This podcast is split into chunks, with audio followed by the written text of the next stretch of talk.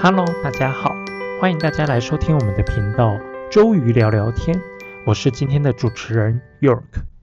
今天呢，我们要来讨论最近很热门的一个话题，就是《黑暗荣耀》。我呢是已经把《黑暗荣耀》的两季都已经补完了，嗯，就是最近其实追的也挺开心的，而且《黑暗荣耀》大概每一季吧只有八集，所以两季十六集，还真的是大概几个晚上就可以追完的。那其中呢，在《黑暗荣耀》里面。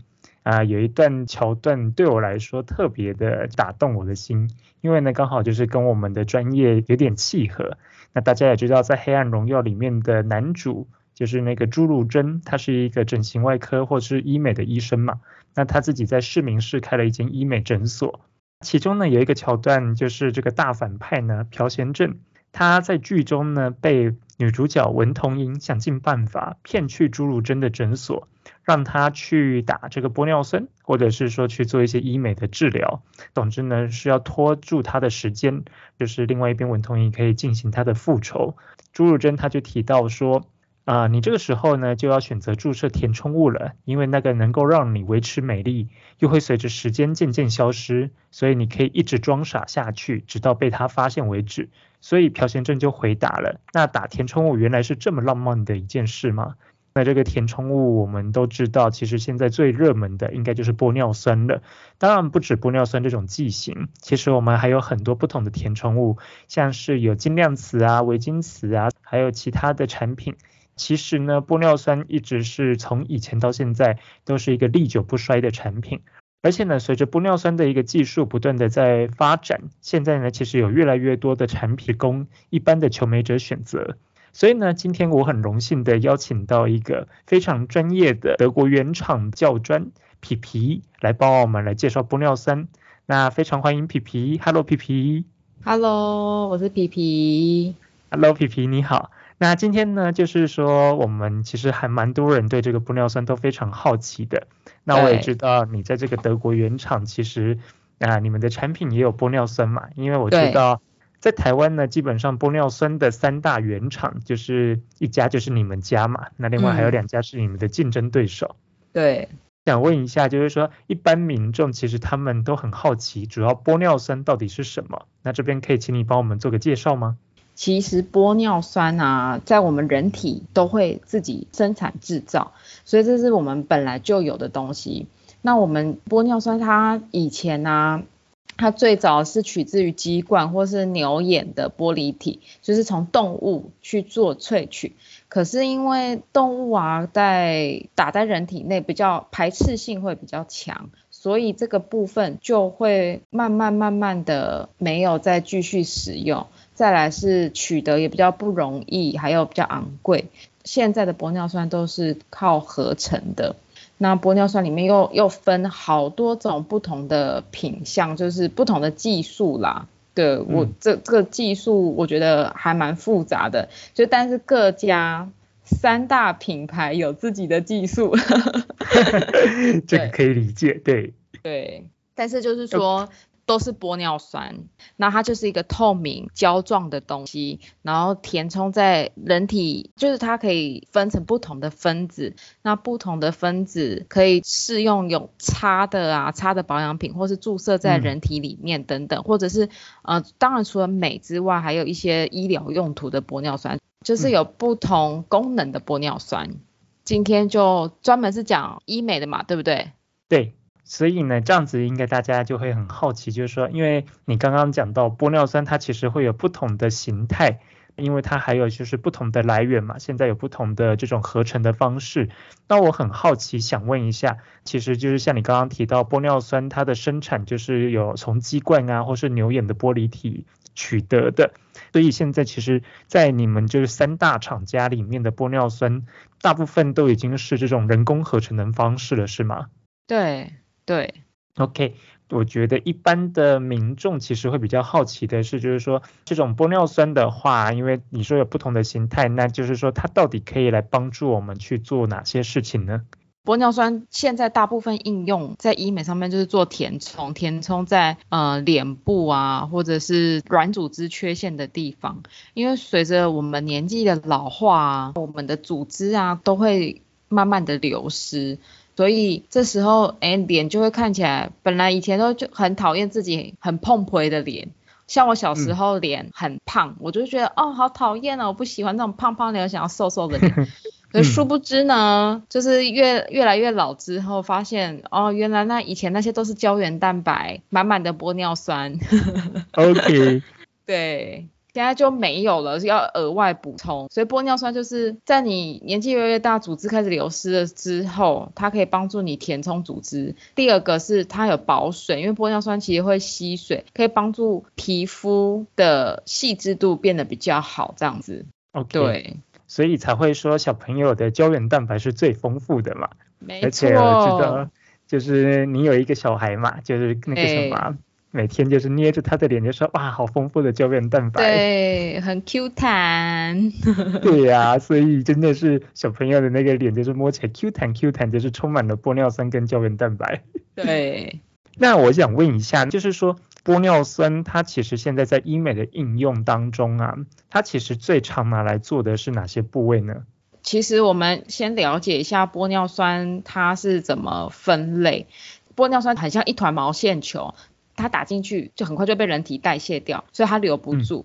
那怎么能够让它留住？就是靠各家厂牌的交联技术。好，交联技术在英文来说就是 cross linking。对，所以每一家的那个 cross linking technology 是不一样的。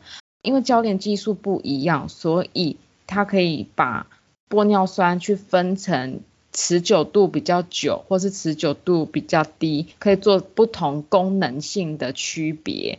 好，可能是有些会是比较硬挺的啊，那就可以填比较需要支撑的地方。那有些会是呃比较水一点的，那就是可能当做皮肤保水的这种剂型。所以每一家厂牌，其他我们就讲三大品牌，我们的技术都是不一样的，那就是差在那交联技术不一样。所以在交联技术不一样之下，我们会分成凝胶型跟颗粒型的玻尿酸。其实这里面会细分很多细节，那我这个我就我觉得我这个太学术，我就不赘述，因为我觉得民众就清楚的区分凝胶跟颗粒型的就可以了。那我来问一下，那颗粒型的玻尿酸和凝胶型的玻尿酸，它们中间的差别在哪里？好，我我简单讲解一下。颗粒型的玻尿酸哈，就想象它是一杯珍珠奶茶，它是有珍珠又有奶茶，对不对？那珍珠就是那个颗粒。哦，OK，对，非常好的比喻。对，他就想象它珍珠奶茶，所以打进去到体内啊，又因为交联，我刚刚提到，因为交联技术可以让它撑的时间长短会不太一样，所以呢，颗粒型玻尿酸就想象它是珍珠奶茶，然后交联技术可以去影响它的持持久的时间，这样。那凝胶型的玻尿酸就想象它是单纯的奶茶，所以它是比较柔软的，比较平滑的。那凝胶型的玻尿酸又有分成。单向单密度、单向多密度，这个我觉得有点学术啦。像是 J 牌的就是单向单密度，那 OK，对 B 牌的是单向多密度，那这个又有什么差别？它们一样都是凝胶型哦，但是单向多密度，你就有点想象它是登山步道，登山步道是不是有缓坡，有比较平缓的坡，然后也有陡坡，突然出现很陡或是楼梯这样子。对。哦，所以它可以提供医生，就是他他推推针的时候比较好推啊，病人在皮肤的组织融合度比较好，然后在多密度的地方，它就是可以支撑度比较好。单向单密度的话，我我会形容它像就一零一的楼梯这样，它就是同样的距离这样子，加它的交联技术就是交联出同样的距离，所以它就是一样的分子去做填充。所以单向单密度就会比较像是它是全部大小颗粒一样的玻尿酸一起就是固定的交连起来，所以它就像爬一零一的楼梯，它是一阶一阶那个距离都是固定的。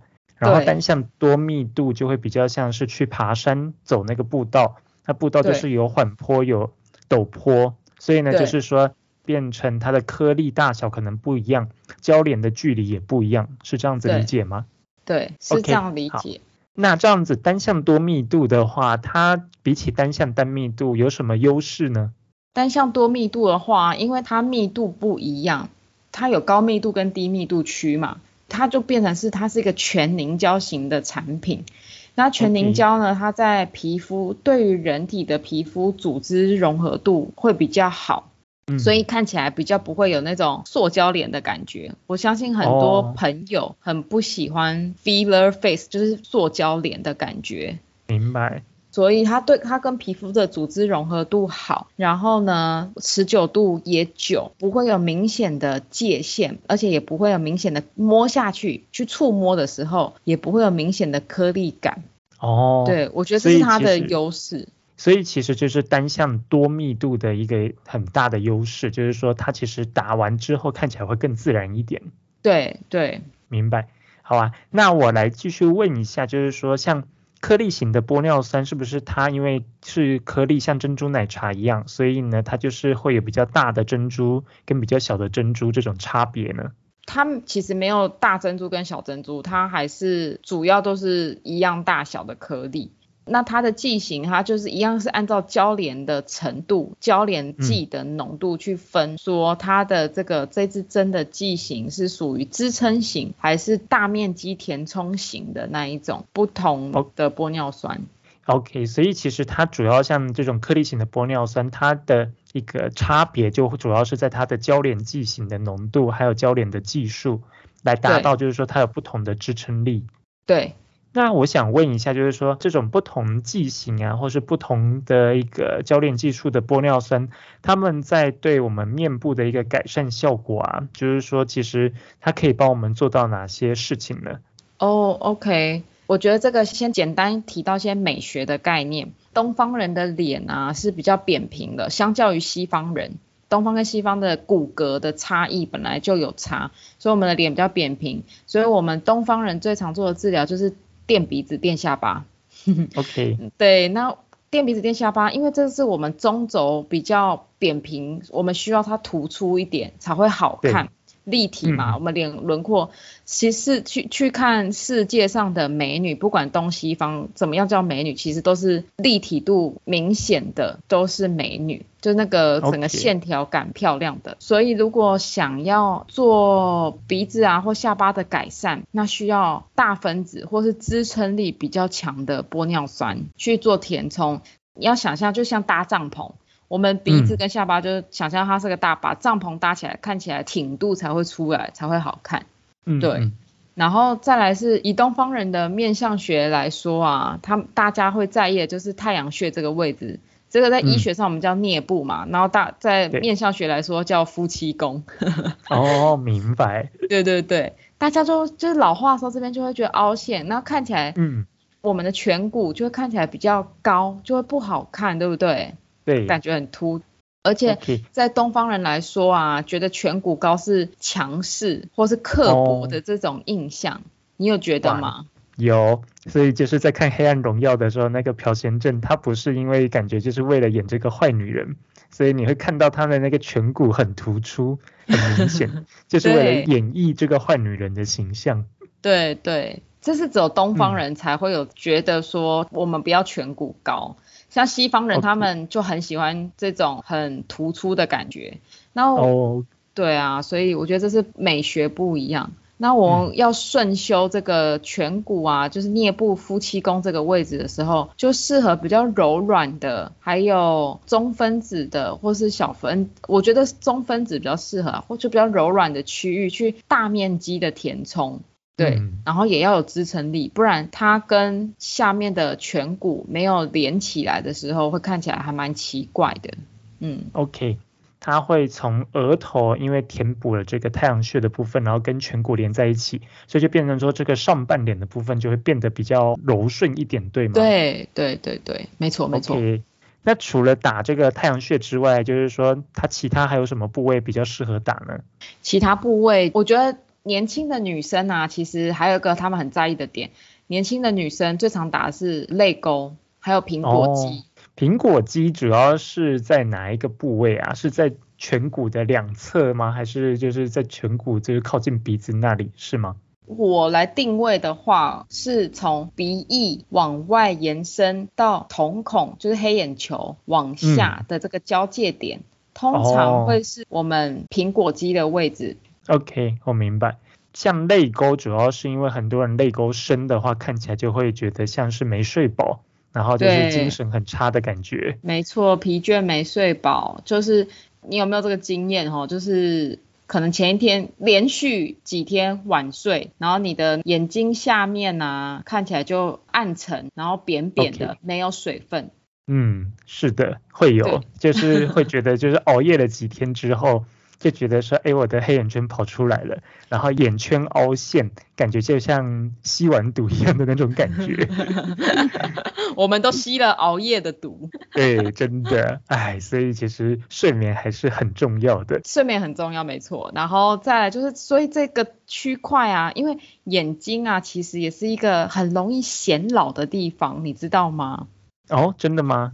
那眼睛显老的一个情况，就是说像泪沟凹陷，那还对，有哪些部位？其实泪沟啊，它的范围很短，它就是嗯只有从眼头到黑眼珠正下方这一小段这个地哦方的凹陷叫泪沟。OK，刚刚皮皮说，就是说眼睛很容易显老，主要就是因为像泪沟出现比较深的凹陷，还有像是你的黑眼眶跑出来，那其实都是眼睛显老的一个表现，是吗？对啊，还有眼袋。哦，对，好，还有眼袋呢。那眼袋啊这个就没办法靠我们的玻尿酸去解决了，对吧？对，没错。另外就是说，其实除了像那个太阳穴啊，还有泪沟啊、苹果肌，其他的部位呢？其他部位像是我们的最近好像听到，像丰唇也是一个很很常做的部位，对吗？对，说到丰唇，就让我想到《黑暗荣耀》宋慧乔啊，她那个嗯嘴唇就是算是蛮性感的，对，蛮丰厚的嘴唇，这个我觉得也是现在年轻女生很喜欢的 QQ 的 Q 弹唇的感觉。玻尿酸用于丰唇上面啊，其实也是蛮热门的项目。OK，好，那这样子其实玻尿酸真的在面部可以做的部位还真的是蛮多的。那除了嗯这些就是填充之外，我其实知道现在就是玻尿酸它本身它的保水成分非常的厉害嘛，是不是就是说玻尿酸也会拿来做皮肤保湿的一个功能呢？会啊，现在有一个治疗的方向叫做新娘针。哦，新娘针，对哇，第一次听到这个名词。对，其实这是一个很商业的词啊，嗯它的意思就是用小分子的玻尿酸去全脸的补水，对 OK，看起来皮肤就会很水润 Q 弹，很像有一层保水面膜的感觉。哦，对哦，那对这样子听起来其实还让人蛮心动的耶，因为就是这个新娘针的意思是不是就是说要当新娘的前一天来打，它就可以让你第二天在婚宴的当场全脸的水分非常充足呢？对，没错。不过不建议在前一天啊，因为应该那个针孔都还在，还有哇。那那真的还是要稍微提早一点，大对大，概提早一周够吗？我会建议至少两周到一个月之前吧。嗯，OK，现在其实像这个你说的新娘针，另外我有听过有一个叫水光针的东西水光针也是去打玻尿酸，但是是打到皮下而已，是吗？对对，其实这个就跟新娘针就是一样，只是新娘针是很久以前还没有水光枪这个东西发明出来的时候，医生手动去打哦在皮下，手动的，所以这是纯手工制造。哦，OK，所以现在的新娘针其实已经进化到水光针了。对对，没错，就是把玻尿酸放在水光枪里面，然后注射到皮下，可以改善脸部的一些细纹啊、毛孔啊，然后做保湿这样子，然后也会有微微拉提的感觉。哦，那感觉嗯这个、其实新娘针或是水光针对于大家来说都是非常诱人的一个治疗。对啊，那一般的听众都会好奇啊，就是说我们的玻尿酸打到就是我们的身体里面，它到底可以维持多久呢？这个其实啊也是很多客人他们问的问题，但其实这个跟玻尿酸的大中小分子有关系，分子越大，表示它的交联程度浓度是比较高的，所以它可以维持比较久，大约是一嗯年以上左右。还有第二个会跟每个人的代谢程度也有关系。代谢程度我们待会再讲。那我先讲中分子，中分子大概就是八个月到十二个月左右，也是差不多快一年。OK，对，那小分子的话大概就是三个月，三个月到六个月，或一到三个月，大概是这个区间。对，那你刚刚说代谢程度的话，每个客人的代谢程度是最多会差很远吗？其实会有差哎、可是这个真的是因人而异，所以这个我就很难讲说会差到多久。嗯，其实另外客人还会常常问的一个问题就是说，他到底他的脸需要打多少量的玻尿酸？那这个有一个固定的算法或是说法吗？这个真的没有，我觉得这个也是很多人的迷思。OK，对，这个真没有，这个就是要给医生评估。因为如果你脸就是很瘦很瘦，然后你想要跟打到跟宋慧乔一样好了，然后 OK，你预算又没这么多的时候，你知道这很难做事哎、OK，完全可以理解。对啊，所以就是有人就是少少的预算要求却非常的高。对啊，所以这不可能啦。所以我觉得以市场面来讲的话，就是预算先决，所以我们医生啊都会做出最有利患者的选择。OK，好啊，那这个真的是只能去咨询医生，而且就是有经验的医生，其实他都可以帮你评估出来你大概需要多少量的玻尿酸。所以呢，通常遇到这个问题，那真的请去看诊。那没错面对去面诊的时候，基本上医生就会告诉你，就是你最适合的量是多少。做完之后，可能他就会再提供你一些不同的意见，或是不同的一些方案。对，没错。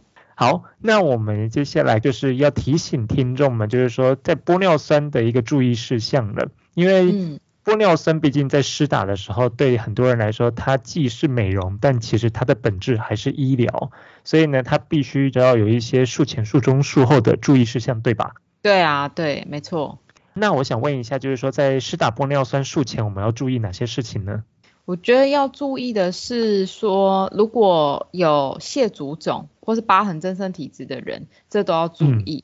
然后，当然最基本的怀孕啊，或是哺乳期，这个就不要来做这样的治疗了。OK，再来是有些已经放过假体的，哈、已经放过植入物在脸部里面的，可能他已经垫过鼻子的假体，但是他觉得还不够，想要再用玻尿酸再补一些些，这个都要提前先跟医生讲，进行沟通。对，不嗯然嗯。到时候打的时候可能会有一些问题，对。OK，然后还有，因为毕竟这是注射，注射就跟我们抽血一样，注射一定多少会碰到血管，所以如果嗯。本身凝血功能比较差的，这个也要注意。好。对，另外就是在术中的话呢，在治疗术中会发生什么事情是需要我们特别注意的吗？在注射过程中啊，其实啊，有经验的医生他们都会很注意脸上的或是治疗部位的大血管、大的神经去避开，所以基本上在注射的过程中不太会有不舒服的感觉，顶多最不舒服可能就是针刺进去的那一个瞬间而已。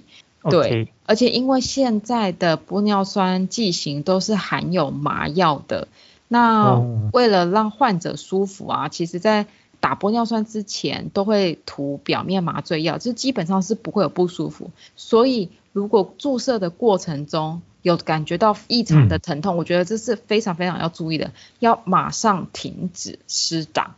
就 OK，是一定要告诉医生，不要因为觉得钱花了，然后一定要变漂亮，再痛都忍，不是。嗯我们是要变美，所以如果有问题，一定都要跟医生讨论。好的。所以就是说，在注射的过程当中，如果有这种就是比较剧烈的疼痛的话，那其实就要马上通知医生，告知医生，让对医生就是可以即刻反应。对对对，就请医生立即停止，看一下情况这样子。好啊，那另外呢，在术后的注意事项，就是我们打完玻尿酸之后，还要去特别注意哪些事情呢？哦，好，玻尿酸啊，因为我刚刚前面有提到说它其实是自己会代谢的，然后呢，再来是我们都希望它能够在体内就是支撑久一点，维持久一点，所以尽量不要去太热的地方，像是三温暖烤箱，你去三温暖烤箱，你想想就一下就把那个玻尿酸。给化掉，融化了，对，好浪费钱哦！就想你的钱就这样子流进水里耶，真的。对呀，那这样子太可惜了吧？你的钱明明好不容易就是已经打进你的皮肤里面，结果因为你去烤个三温暖跟烤箱，它就融掉了。对，它就融掉了。所以我觉得三热的环境，对三温暖烤箱蒸汽这个温泉，在注射完的一个礼拜内就尽量不要前往。好，不要去。再来是，呃，有一些是可能打下巴或鼻子啊这些地方，在一周内不要大力的碰撞，这样子，不然它很容易就会歪掉。本来医生都帮你瞧好位置了，结果被你一撞就歪掉了。哇，那真的太可怕，太惨了。对对，那其实注射的话，就是注射完会有脸上会有小小的针孔啦，这个我觉得不用太担心。基本上院所都会给你药膏擦，或者是说贴痘痘贴保护起来。那其实针孔它自己很快就会愈合了，我觉得不用太过担心。好啊，另外就是说有没有哪些人是不适合打玻尿酸的？不适合打玻尿，就是曾经打过玻尿酸对这个过敏的人，这是一定不适合的嘛。再来是有皮肤疾病，哈，蟹足肿，好，或是自体免疫疾病的。嗯，因为毕竟玻尿酸打进来，它就是一个外来物，虽然它跟皮肤、跟我们人体组织是可以结合的，但它还是一个外来物，会产生发炎反应，所以有自体免疫疾病的人，我也会不建议打，因为不知道打完会不会肿的比其他人更严重。我想问一下皮皮，就是说在你就是从业的这个。经验当中啊，因为我知道你在医院工作大概也有十多年的经验了，对，然后呢又到这个原厂来工作，所以其实你的医美经验非常丰富。那你有没有碰到一些就是在打玻尿酸就是印象比较深刻的事情，或者是比较有趣的事情呢？你现在是要问医美怪谈吗？对，我要问医美怪谈。医美怪谈超级多啊，我觉得印象深刻的哦。嗯，哦，这个要让我想一下，好好，哎，我我我想到，其实有一个我觉得还蛮好笑的，就是我们有一个客户啊，他每年都会定期进场维修，哦，他就会定期进场来看一下他的状况。有一年呢，进场维修，对，这个这个词真的很可爱。进场维修，我们人跟车子一样嘛，都要保养的哈。对。然后呢，有一年呢，他就突然带他一个朋友来。其实这客人呢，他是一个很注重隐私的人，他都不敢接我们的电话，然后他也不敢让她老公知道说他来医院在干嘛，做一些有的没有的东西。他都告诉我们说，不要打电话给他，也不要提醒他该进场维修了。好，我们都永远记得。这件事情，嗯，所以他那一年他就带着另外一个朋友来，我们就很讶异，因为他就是不愿意我们去告诉别人他做了什么事情的啊，好，嗯，那那一年呢，他就带着他朋友来，他朋友就很好奇说，我真的很好奇，我朋友为什么都不会变老，他好像吃了防腐剂一样都不会变老。好，他就进来我们医生诊间就开始咨询咨询，咨询完以后他就很开心，他决定要打玻尿酸。在打之前就跟医生说，好棒哦，我终于要把防腐剂打进我身体里面了。他说我要永远被防腐。哇塞，怎样？他要想变木乃伊是吗？这我觉得这很好笑。对，这比喻真的很有趣，真的真的，把玻尿酸当防腐剂。我觉得不要把玻尿酸就是。觉得打太多会变塑胶脸什么的，其实不会。我们适当的运用，其实它是可以让你变得自然又美的。而且现在医生们的技术应该都越来越成熟了，因为玻尿酸已经不是一个很新奇的产品，它已经非常成熟了。所以其实现在皮皮你应该接触了那么多医生，也都知道医生他们都有各自的一套心得和打法，对吧？哦，对，我们医生就。医生真的有很多打法，然后也很多。我觉得医生他们真的，他们的脑袋非常聪明，会想很多名词，好像是复活针，他复活针，对，那个赋是赋予的赋哦，我赋予你一个新的生活，叫做复活针。哇，哎，这些医生他们的行销手段也是蛮厉害，他们很厉害，是对不对？行销鬼才耶，真的，没这名字都想得出来，好厉害啊！我觉得超厉害。他他每他跟我讲这个的时候，我就说，哦哦，原来是这个赋哦，不是，然后但是它背后的意义是赋予你新的生活，我觉得这很有意思哎。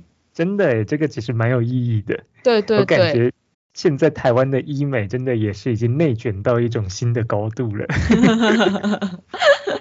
是不是？就是他们都很厉害。对呀、真的很有创意。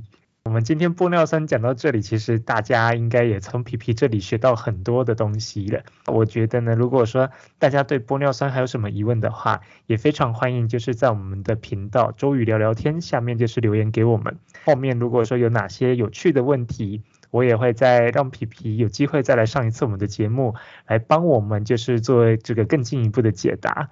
今天玻尿酸我们就聊到这里喽，那我们也非常感谢皮皮，谢谢皮皮。谢谢，OK，那我们终于聊聊天，下次再见喽，拜拜。拜。